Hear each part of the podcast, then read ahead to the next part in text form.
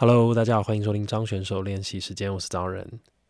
嗯，最近啊，我又重看了一次这个 BBC 黑镜这个影集，那不知道大家有没有看过？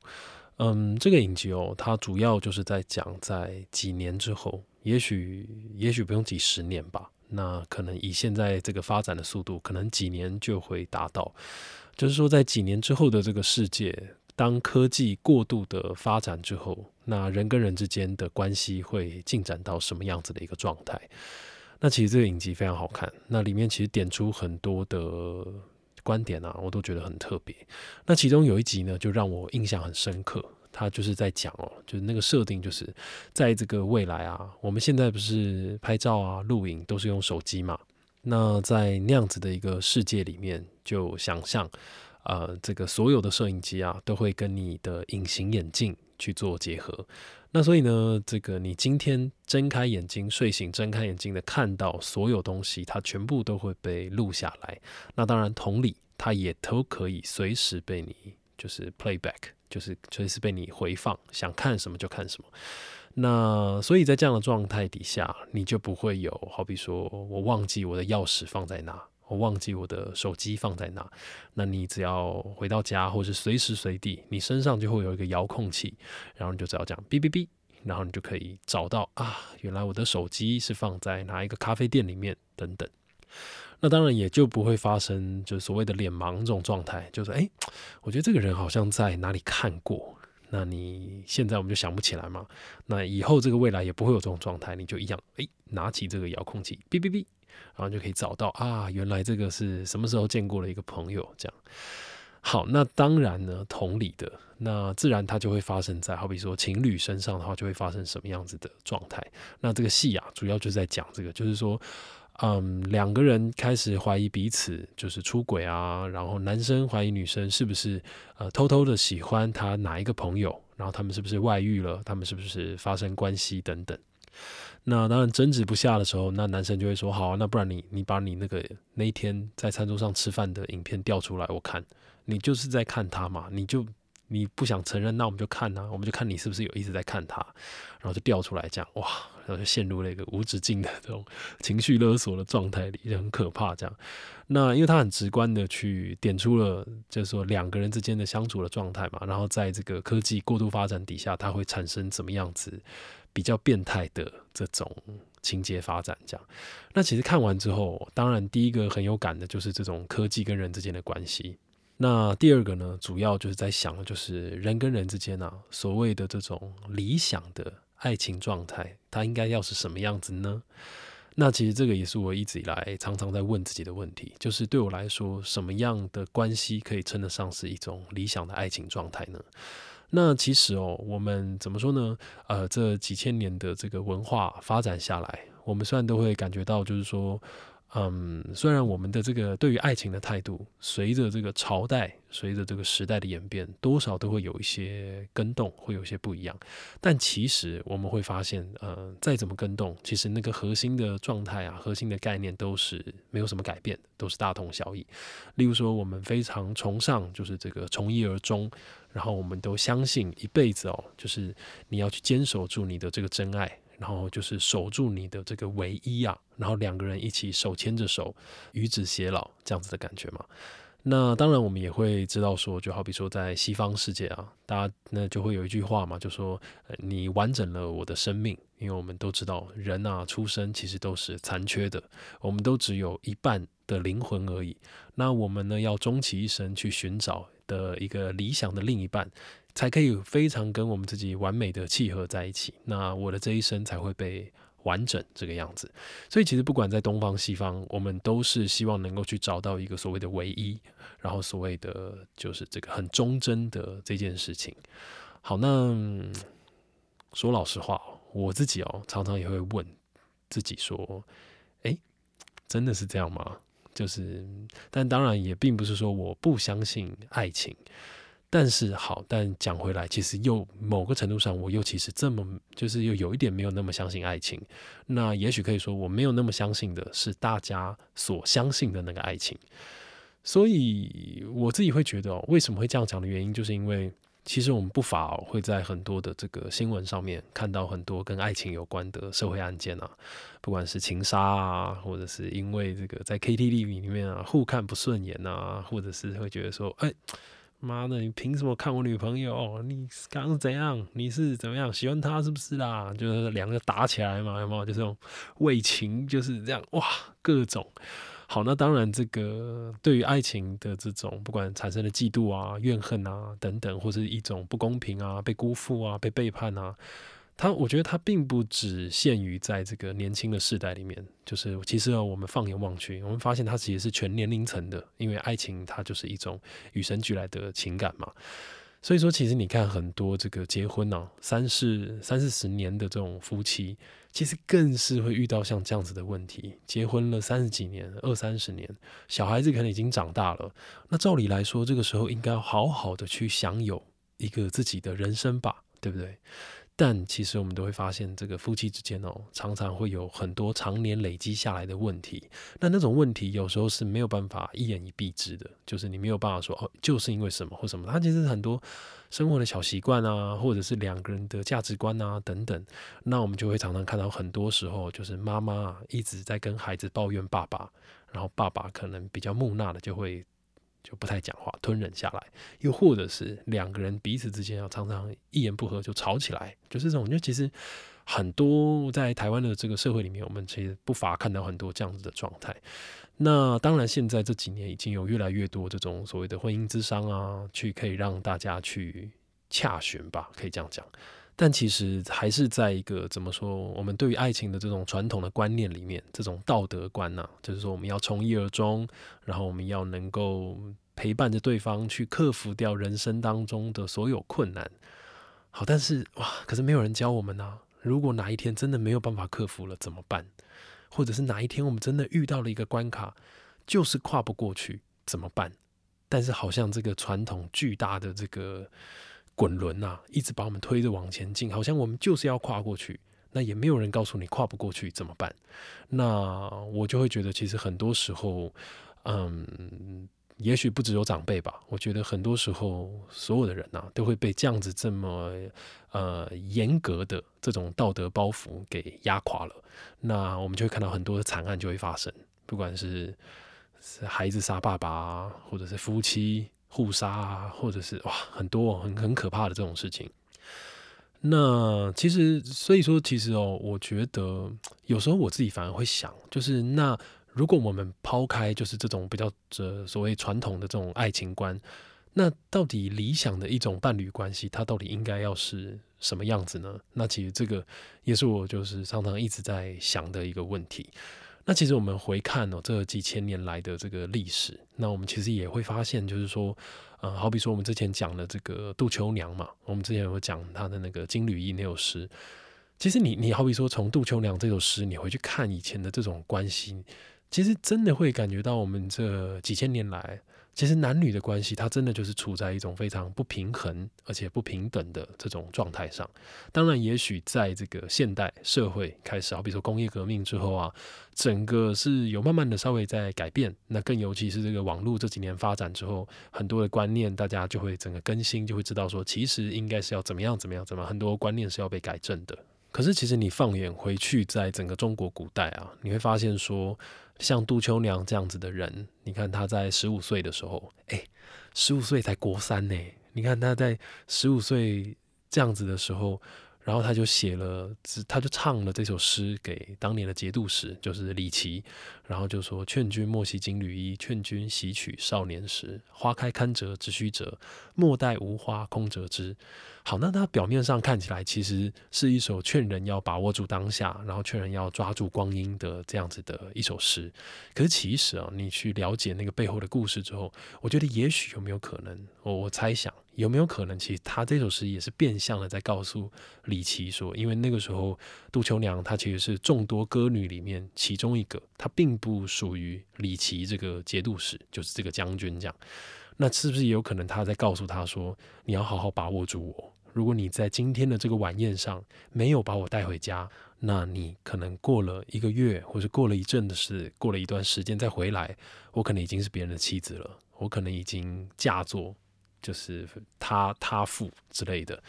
那也是不是也有可能，就是说最后他这两句就说“花开堪折直须折，莫待无花空折枝”，也是在形容他自己。那我的想象，我的想象就是李琦他读到了，那他也被杜秋娘的这种才华给，就是你知道，觉得哇天哪，太美了，然后就觉得哇这个有有才华又漂亮女生，就是很很吸引他，这样，所以他就把她纳为他的妾，然后就带回去。好，可是虽然话是这样讲，但你看，我们也许感觉到杜秋娘她是一个这么有头脑、这么有才华的这个女生。可是其实你看后面李琦也是，他想要叛乱，然后想要做出一番自己的事业。可是历史并没有站在他那边，那他后来就失败了。那当然，杜秋娘的命运也就跟着辗转辗转，然后就转了好几个波折。那到他已经老了，后来也是就是被放回，就说呃释放嘛，可能也不能讲，就说。那种要怎么讲？就是说，宫里的这个宫女啊，被放回她的故乡，那就放回金陵。那在她六十几岁的时候，杜牧啊，也是一个大诗人，经过金陵的时候，看到杜秋娘，他写说穷又老。那这个穷可能指指没钱，或者是穷就是指他穷尽了，他就说身旁是什么都没有，家徒四壁这样。然后就为杜秋娘写了这一首，算是自传吧，《杜秋娘病序》这样。好，那讲了这么长呢，其实主要就是想要讲说，其实你看，在这样子的传统社会里面，一个女性她想她想要呃发挥自己的才华，几乎是难上加难的事情。她必须要去依附在一个男人身上，那才能够去找到一个自己一生的这种依归啊。以前的这个社会嘛，不是说小时候靠爸爸，然后长大了靠丈夫。然后老了就靠儿子这样，其实那真的是一个很可悲的这个状态。那在那样子的爱情世界哦，其实怎么说呢？当然我们也不能说在那样子的社会价值观里面没有真爱，但是你会感觉到那样子其实并不是在一个平等或是在一个呃很自由的那种状态。所以其实就说，你在看完这样子的故事之后，你再看回到现代，那可是我自己会想，那那我们现代这种真的有好一点吗？就是说，在这几千年的这种爱情价值观的流转下，好，那当然我就会好比说问我自己，我自己心中觉得理想的爱情状态会是什么？其实我一直都常在想哦，一嗯，一段美好的关系有没有可能？它其实应该是只是来自于一种陪伴，那这也是我一直相信的啦。就是说我一直觉得，嗯，一个人哦来到这个世界上，他就像是进到一个游乐园里面，其实你就是你自己。那其实这一趟旅程的重点应该是你怎么去好好的体会这个世界跟这个游乐园，对不对？你看这个李华一就讲过，他说，一个画家，好的画家，你应该要画的。不是世界，你应该要画的是你的世界。就是今天你的世界，其实它才是最重要的。就是你怎么去体会这个世界，你你就说这个人呐，以人为本这件事情，它才是你生而为人最有价值以及最需要被去珍惜的嘛，对不对？所以说讲回到那，自然就不会有，就是说所谓我这一辈子跟你结合了，我就是你的。或是你就是我的，这样。其实他如果在一个自由意志的前提底下，我们应该要去相信人是会变的，人是，嗯，也许我们可以讲人是善变的。那因为以前我们讲到人是善变的，都会是一种比较负面、比较贬义的嘛。但其实我也不知道，我自己有时候会想，可是其实这就是人的天性啊，人就是一种会变、一直会变的一种生物。那也像之前讲的，我觉得有时候我们对于很多事情，他可能。就是，就也许不要这么快有下一个定论吧。那你的人生，它自然会有很多很精彩的风景，也许在下一站去等着你。那如果以这样子的前提啊，就是说我们再重新回去看这个爱情，我会觉得说，是不是今天如果我的另一半跟我在一起，他喜欢上别人了，那他我会宁愿他很老实的跟我讲。那当然我也会难过，可是我觉得应该就是要好好的就放手让他离开，因为。我觉得，如果他够够爱我啦，不要不要讲别人。如果他够爱我的话，他自然就不会爱上别人嘛。那如果他爱上别人了，那就当然就表示他我们之间的爱情可能已经没有像以前的这么浓。那是不是已经过了那个最好的时间点之后，两个人都更应该要往前看？那就如果有办法挽回就挽回，那没有办法，那也许就大气一点。我们一直讲嘛。的台语叫 “secret” 啊，就是 做人就是水亏哎，你就觉得说，哎，好无所谓，反正我们都还有各自的人生要过，那其实就就这样离开，是不是？他其实也未尝不是一件好事。其实各个旅途当中，你遇到就是什么样子的人的陪伴，我觉得他都会成就你成为更，我们也许不要讲更好，但他会一定会变成更新。的一种人，就你会从他身上学到很多很新的价值观啊，或者是什么，然后再去面对下一段的这个人生，不管你会遇到谁，这样。那当然，这是我自己。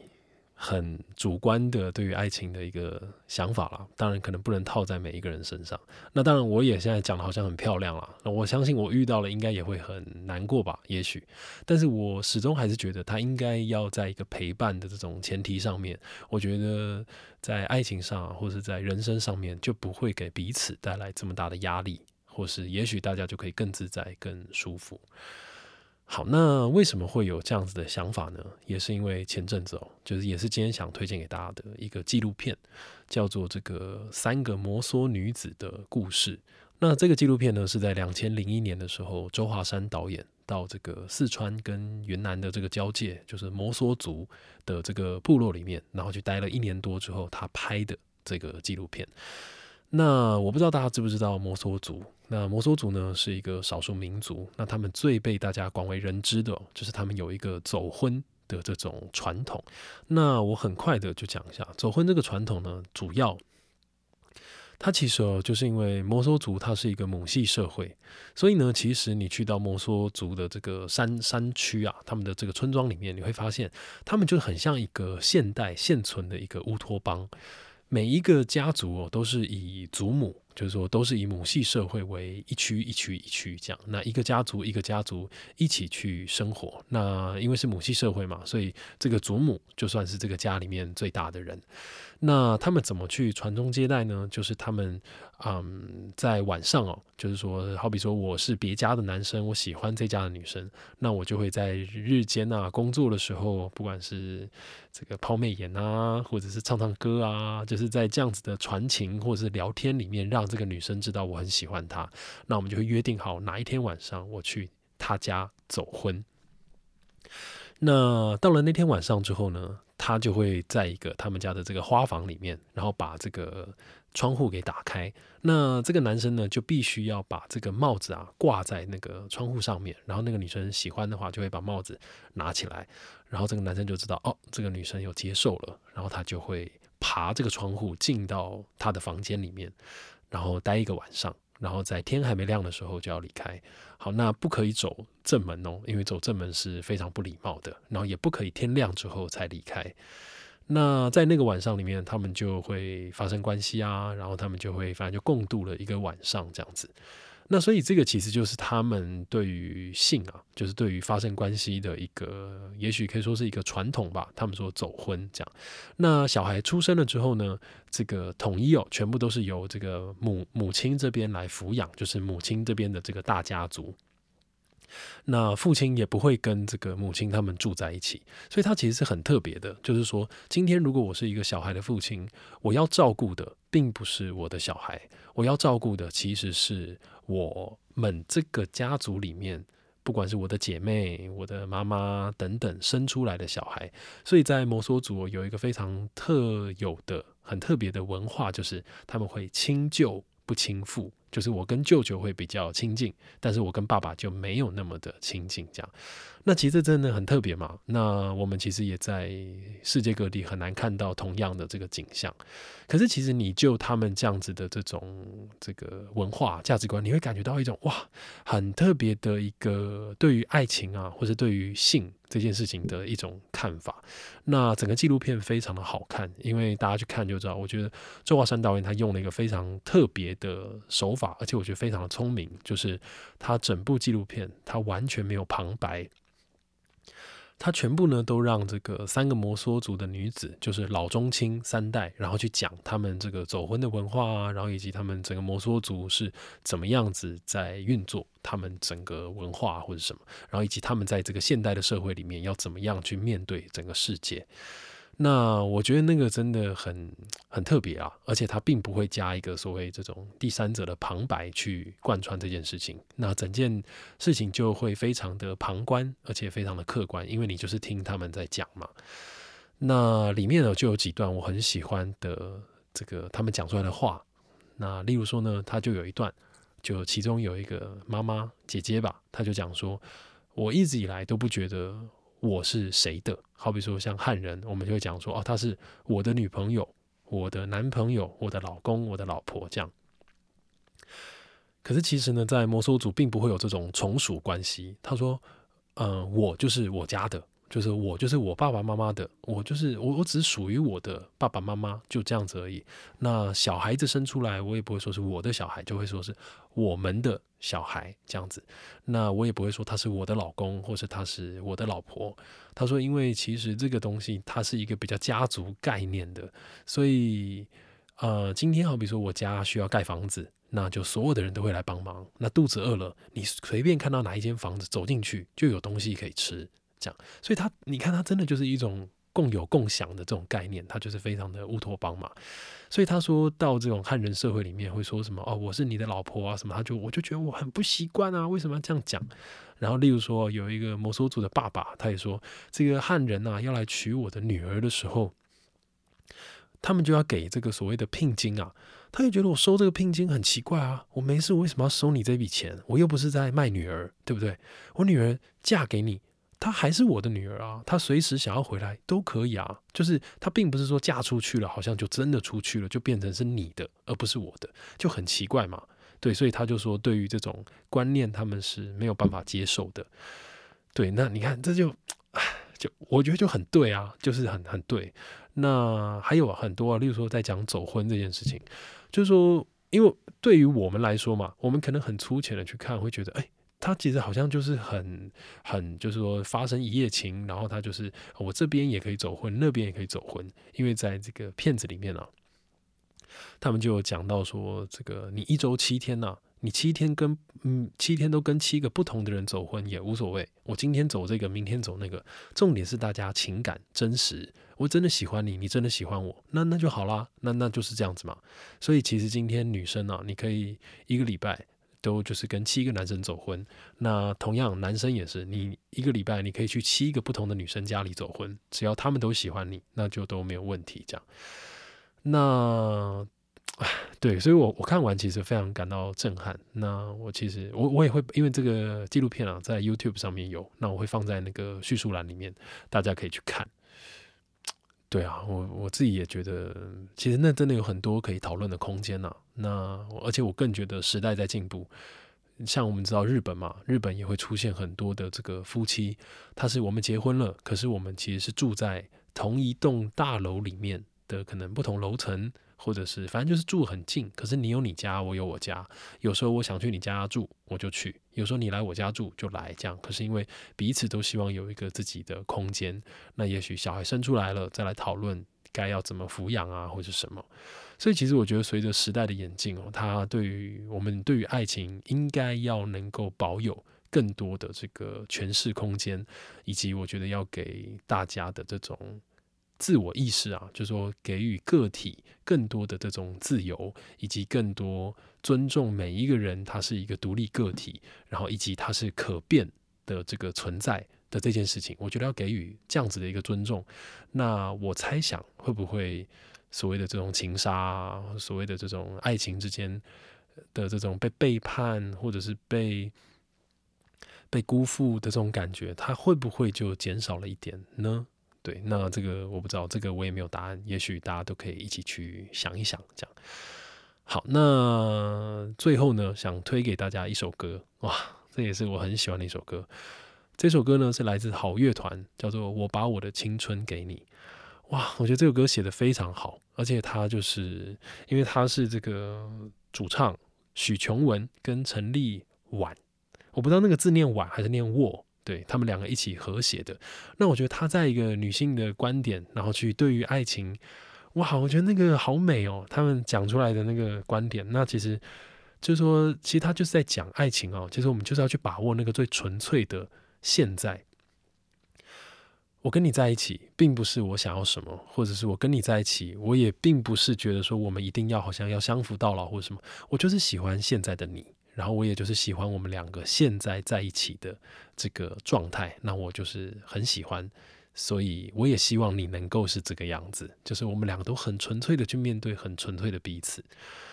对啊，我觉得那个真的写的非常棒，对，而且我。最早最早知道这个许琼文，是因为他翻唱了那个《喵电感应》，然后他们改成那个 Jazz 那种 Big Band 的那种版本，哇，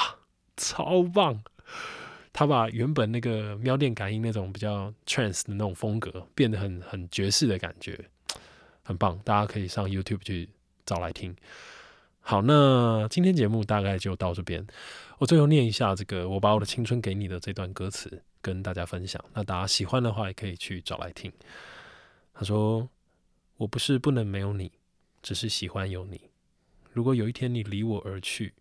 我不会没了自己。曾与你活过的生命，与你共存才有意义。所以不要浪费我的真心，因为那是最纯粹的感情。